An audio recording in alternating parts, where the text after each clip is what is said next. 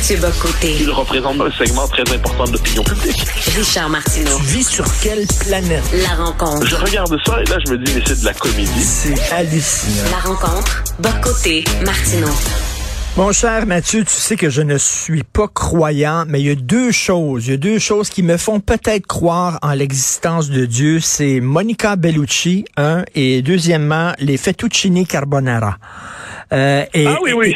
Et, et, je, je, des, des fois, là, je me dis, ah, peut-être qu'il y a effectivement un, être supérieur. Écoute, euh, mais je ne savais pas lorsque je mangeais mes bons fettuccini carbonara que je commettais un crime. D'exclusion, d'exclusion. Alors oui, tu, tu, me pousses à te raconter cette histoire amusante. Alors, j'en ai parlé cette semaine d'ailleurs sur CNews. Je résume. Euh, il y a eu la, le 6 avril la journée nationale du carbonara en Italie, de la carbonara. Journée nationale du carbonara, il y a une publicité qui est faite par Barilla, la célèbre entreprise alimentaire, qui nous dit, là je te résume la pub, ça se passe dans une école. l'heure du, du, lunch arrive. Ils présentent à tous les enfants un, lunch, enfin, un dîner qui est fait de, carbonara. Mais il y a des petits enfants qui peuvent pas manger parce qu'il y a du porc dedans. Et là, euh, problème, problème, problème. Donc, qu'est-ce qui se passe? une petite fille rentre chez elle le soir. Elle dit ça à son père, qui est par ailleurs un grand chef, qui dit c'est terrible que certains jeunes ne puissent pas manger de carbonara. Donc, qu'est-ce qu'on fait?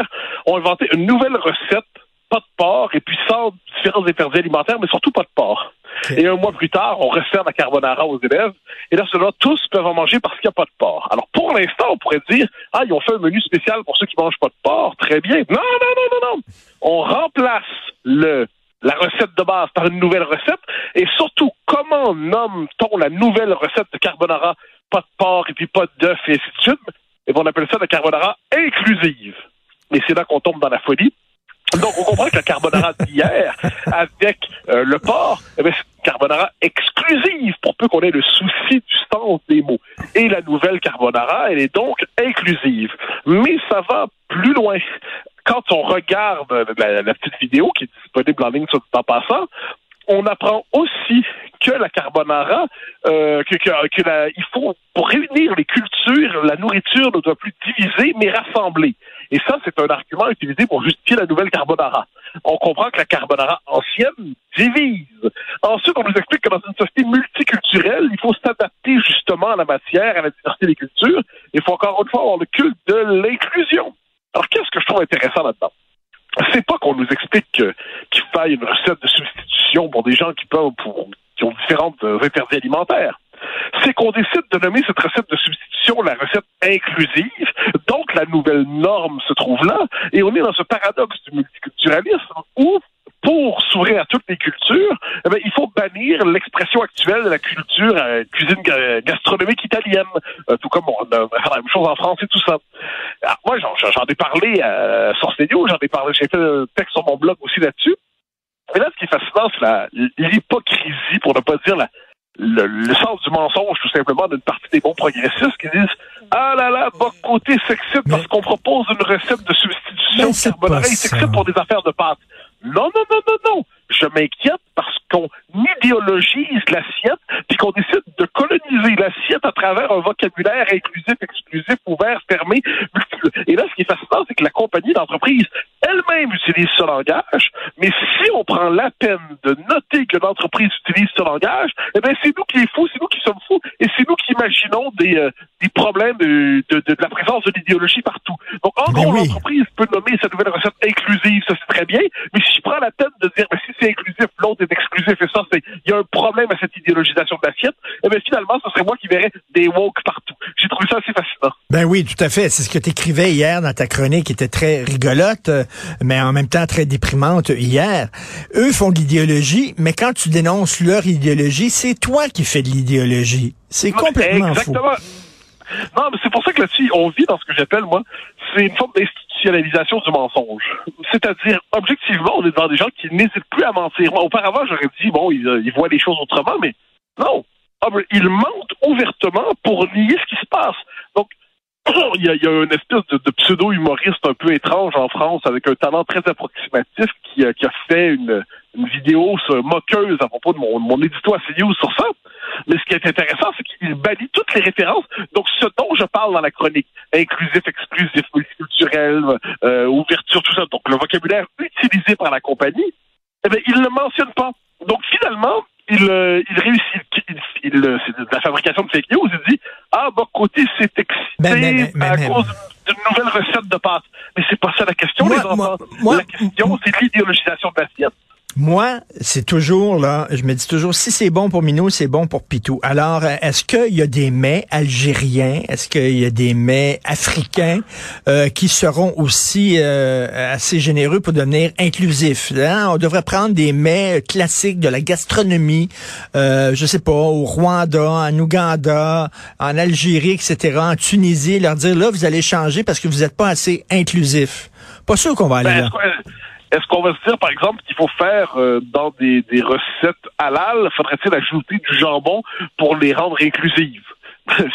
Selon leur logique, on n'est pas loin de se rendre euh, de se rendre là, un couscous au jambon euh, qui, qui marquerait l'inclusion dans cet esprit. Bon, là, on comprend que c'est du délire. Moi, ce qui me, me frappe là-dedans, c'est un, à quel point les entreprises, la grande entreprise a récupéré tout le vocabulaire du Wokistan. Et ensuite, à quel point, lorsque c'est mentionné, c'est présenté comme allant tellement de soi que confesser sa perplexité est vu comme un geste agressif d'une manière ou de l'autre. Et on n'en sort pas et on n'est pas à la veille d'en sortir parce qu'il y a une forme de, de production institutionnelle du mensonge, c'est-à-dire il se passe quelque chose, mais celui qui note qu'il se passe quelque chose est accusé de Oui. l'inventer. C'est fascinant. Puis pour Mais- reprendre ton exemple, tu as tout à fait raison. S'il faut adapter la cuisine italienne euh, ou la cuisine française ou finaliste à ceux qui arrivent de loin et qui veulent embrasser les syst- de la, société française ou la société italienne, puis les différents avantages qu'elle offre, mais qui se sentira offusqué par la nourriture qui est au cœur du pays, ben là, on parle d'une forme de, dérèglement culturel, de dérèglement de l'intégration. Et si on n'est pas capable de comprendre que les questions d'intégration se posent aussi dans le rapport à l'assiette, euh, c'est un problème. Je note, en passant, plusieurs me font remarquer que selon la proportion d'immigration dans euh, en France, dans certains départements, tout ça, euh, plus la culture musulmane est présente et moins il y a de porc dans les épiceries. C'est particulier quand même. Alors moi, je, je, je veux pas si, si les, si les musulmans veulent manger du porc, euh, veulent manger halal, il n'y a pas de souci, franchement, euh, ça, ça les concerne. Mais est-ce que ça implique que tout le monde, finalement, doit halaliser son alimentation par souci d'inclusion? Mais- Là, l'entreprise va dire, ouais, mais là, on a une minorité qui fait suffisamment pression pour imposer le halal. Vous qui mangez pas du halal, ça vous dérange pas d'en manger, donc pourquoi vous accepteriez pas d'en manger vous aussi, finalement? Et la minorité finit, la plus active, la plus militante, finit par imposer ses normes plus généralement. Euh, c'est quand même, c'est quand même Mais- un souci, quoi qu'on en dise. Je reviens à si c'est bon pour Minou, c'est bon pour Pitou. C'est-à-dire, on s'attaque, par exemple, au foie gras qui fait partie de la gastronomie française. On s'attaque à la corrida qui fait partie de la culture espagnole. Est-ce qu'on dirait euh, aux Haïtiens avec euh, le rituel vaudou où ils sacrifient des poules en disant vous allez arrêter? Euh, ben non, tu sais, c'est parce qu'on s'attaque tout le temps au même, c'est-à-dire la culture occidentale. Ouais, mais en Putain, fait, c'est toujours ça, là. Si c'est bon pour si c'est bon pour Pitou, c'est bon pour Minou, mais non, c'est pas ça la règle aujourd'hui. La règle, c'est l'Occident, globalement, dans ses différentes cultures, est dans une dynamique d'expiation. Et euh, quant aux autres cultures, elles sont en droit de s'affirmer jusque dans le monde occidental. Et le monde occidental doit pécher pour avoir été trop dominant, colonial, impérial, fait la liste de tout ce qu'on peut dire. Mais, inversement, les autres cultures qui arrivent, elles, sont en droit de s'imposer parce que ce serait faire violence à ceux qui arrivent avec cette culture que de leur demander de troquer leur culture d'origine pour la culture de la société où ils s'installent. Donc, encore, puis encore une fois, ce qui est particulier, c'est moi, je connais beaucoup de musulmans qui, mais qui mangent du porc, Mais- qui mangent pas halal, qui mangent comme toi, qui mangent comme moi, qui prennent de l'alcool. Or, le problème avec cette espèce de basculement idéologique, c'est qu'on on décide d'aligner les critères de ce que veut dire être musulman sur les plus radicaux, Hum, alors hum, qu'il hum, y en a plein qui vivent à l'occidental et puis qui ne Mais- se sentent pas moins musulmans pour autant, soit dit en passant. Ils sont juste capables de faire le tri entre une spiritualité et ensuite un, un cadre moral puis presque un régime alimentaire. Et ça, je pense que la modernité nous pousse à faire un tri dans la religion entre son contenu spirituel et les normes sociale et culturelle qui l'accompagne. Je pense que de ce point de vue, euh, tout, tout le monde a avantage à se moderniser, euh, et même ceux qui pratiquent des religions qui viennent pas d'Occident, mais qui ont décidé de vivre en Occident. Tu parlais d'interdiction alimentaire euh, religieuse. Il y a quelques années, j'ai un gros repas, je, je, je, je, je suis invité à un gros repas familial, famille euh, étendue. OK? Et là, il y a une des personnes de la famille qui, une fille qui sort avec une autre fille, qui nous présente sa blonde, parfait. La blonde, elle est juive, mais vraiment, euh, elle suit là, euh, elle suit à la lettre la religion juive. On est au resto, elle prend le menu, elle appelle son rabbin. OK? Ah? Et là, elle lit le menu en disant qu'est-ce que je peux manger, qu'est-ce que je peux pas manger? Et là, le rabbin il disait OK, lis-moi le menu, ça tu peux pas, ça tu peux. Et là, on a, on a attendu, je te jure, ça a retardé tout le monde pendant une demi-heure. Et elle devait avoir euh, l'acceptation du rabbin pour savoir ce qu'elle allait manger. Moi, je me dis, rendu là, c'est quasiment de la maladie mentale. Là. Moment donné. moi, je te dis, si quelqu'un veut faire ça, eh bien, qu'il visite le resto avant, qu'il contacte son rabbin ou son, euh, je, son prêtre, j'en sais rien, quelle, soit, quelle que soit la religion en question, et qu'il passe le test plus avant d'imposer ça à tout le monde. Moi, c'est ça qui est assez intéressant dans, dans l'exemple que tu donnes. C'est que chacun ait son, son, sa spécificité, sa particularité, sa, sa religion, ça, qu'importe.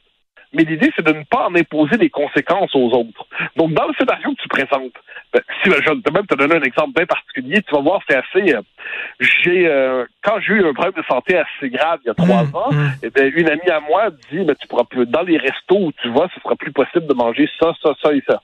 Et elle avait fait gentiment pour moi. Elle m'avait dit, regarde, dans ce resto-là, tu peux manger ça, ça, tu peux pas le manger, et ainsi de suite. Donc, quand je me présentais dans les restaurants ensuite, eh bien, je savais d'avance ce que je pouvais manger, pas manger, sans avoir à appeler une nutritionniste qui m'aurait dit ça tu peux, ça tu peux pas, et ainsi de suite. Je dirais que c'est à celui qui Mais- porte quelquefois, une- non pas une différence, Hmm. une différence exagérément marquée, une différence qui, qui est en contraste fort, que de faire l'effort de ne pas l'imposer aux autres. Dans mon cas, c'était un régime alimentaire un peu moins carné que je ne l'aurais souhaité, un peu moins salé que je ne l'aurais souhaité. Dans le cas d'autres, c'est parce que leur bon Dieu leur dit autre chose. Mais je pense que c'est une forme de courtoisie que de ne pas imposer sa spécificité exagérément lorsqu'elle sort, de- je dirais, du, du cadre convenu de la majorité. Ça ne veut pas dire qu'on doit le qu'on doit l'oublier. Ça veut dire simplement qu'on doit chercher à accommoder à les fait. autres et pas demander toujours aux autres de nous accommoder. Tout à fait. Il y a quelques années, je suis allé à Rome et pour te dire à quel point j'aime le fettuccine carbonara, j'ai trouvé le restaurant où c'est né, où ils l'ont inventé, où le cuisinier a inventé le Ah, fettuccine carbonara. Donc, je suis allé manger un fettuccine là. Si sur la carte, je me souviens pas, mais si sur la carte, il y avait un fettuccine carbonara sans bacon, par exemple, sans porc. Bon, c'est correct. Moi, c'est, c'est l'appellation inclusif, ce qui laisse oui, sous-entendre c'est que le classique était exclusif. C'est C'est exclusif, ça. mais c'est la seule raison.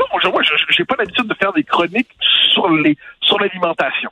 Ça, c'est comme ça. J'aime faire des chroniques sur le banquet. Ça, j'aime le faire. Mais sur le, un menu en particulier, non. Si j'ai parlé de ça, c'est parce qu'il y a eu de la colonisation de l'assiette par un vocabulaire idéologique. Ben oui. Et, et ça, je parle, le seul sujet était là.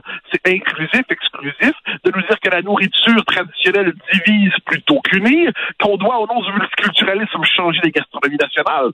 Ça, c'était le sujet. C'était rien d'autre que ça, le sujet. Mais encore une fois, le, le, le- régime, l'idéologie dominante, a trouvé une nouvelle manière de ne pas être contredit et s'est ridiculisé en disant, en faisant semblant que celui qui parle d'un sujet parle d'un autre sujet. C'est pas la fin du monde, Ben le non. système fonctionne comme ça. Ben, je, mais, mais je note, je note qu'on met ce- cette logique de ridiculisation est une manière de ne pas écouter minimalement les arguments qui sont avancés, comme quoi un par une idéologie au pouvoir n'accepte jamais le débat, elle cherche à disqualifier, à discréditer plutôt qu'à débattre. Parlant de débat, euh, de quoi tu vas nous parler demain à ton émission? C'est News. Alors, je reçois Patrick Buisson. Patrick Oh, Buisson, qui est oui. un historien, un politologue, qui était le conseiller, euh, conseiller politique important au fil du temps. Et là, il publie le deuxième tome de son histoire, euh, de la décadence occidentale depuis 50 ans. Et je le reçois pour parler de ça. Et par ailleurs, puisque c'est un analyste politique chevronné, on parlera aussi de la situation politique. Donc, je le reçois pour parler Mais- de son livre Décadence. DK, D-A-N-S-E, E, donc la décadence. Mais La il s'en prend, il s'en prend, par exemple, à la culture de mai 68, là. Oh oui, oui, oui, c'est pas un modéré sur ça. C'est pas un modéré. Lui, fondamentalement, il y a un effondrement euh, anthropologique en Occident, puis il remet en question euh, des choses que ni toi ni moi n'aurait l'idée de remettre en question, mais c'est une pensée qui est stimulante parce qu'elle va très loin dans une direction, c'est très documenté, c'est très réfléchi. Donc ensuite, que chacun en pensera ce qu'il veut, mais c'est un invité qui permet de jeter un regard neuf sur les 70 dernières années. C'est ça. Puis il attaque beaucoup la révolution sexuelle et tout ça. Il pourrait passer pour un puritain pour certains, mais bref, ça va faire un débat, une oh, il, peut, il passe ce qu'il veut. Cela dit, son livre est vraiment intéressant. Moi, c'est le point de départ. si le livre est intéressant, il me stimule. J'ai déjà mes invités les prochaines semaines, et puis aucun d'entre eux ne se ressemble. L'essentiel, c'est que la stimulation intellectuelle soit là. J'en suis heureux. Ben, écoute, après ton émission, tu iras manger un bon euh, fettuccine carbonara. Merci beaucoup. Bon week-end, Mathieu. Bye bye. Salut.